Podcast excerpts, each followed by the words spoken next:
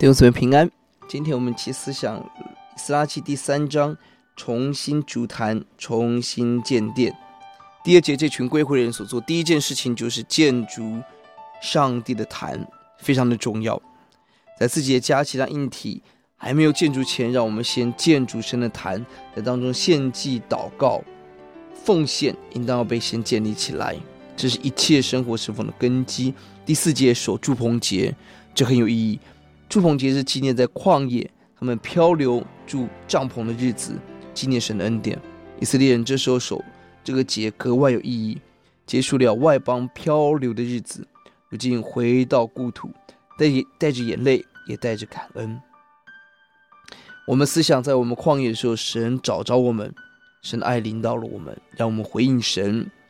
第十节，工人施工的时候，祭祀穿礼服，利未人敲鈸。唱和呼求主，让我们不论得时不得时，我们要欢喜快乐。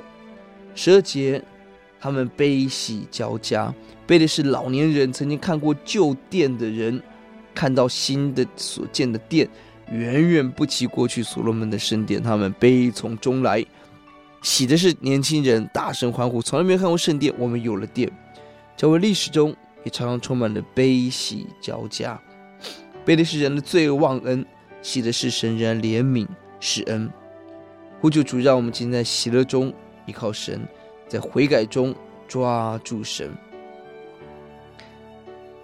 第三章第三节是要节，他们在原有的根基上筑坛，因惧怕邻国的民，又在其上向耶和华早晚献燔祭。他们在原有的根基祷告、信仰、生命所要追求的，不是时髦新鲜的感觉，而是那亘古不变神的。应许在这里献祭。哥林多前书第三章提醒我们，那已经立好的根基就是耶稣基督。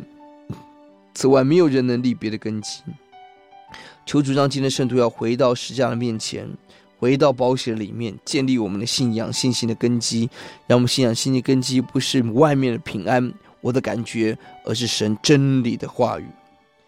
当我们要献祭的时候，有挑战的势力，我们要面对外敌的攻击，早晚。献祭，是的，面对惧怕，最好的办法就是祷告，不是抱怨，不是找人，赶快来寻求神。我们来祷告，主愿你施恩怜悯，让我们记得人最重要的事情就是筑坛。我主要纪念建立祷告的祭坛，看到神的怜悯，让我们起来重修神的圣殿。哦，主啊，主啊，让神的殿再次成为使人得平安、得医治的、得怜悯的地方。让我们生命常回到根基耶稣的身上，逃主的喜悦。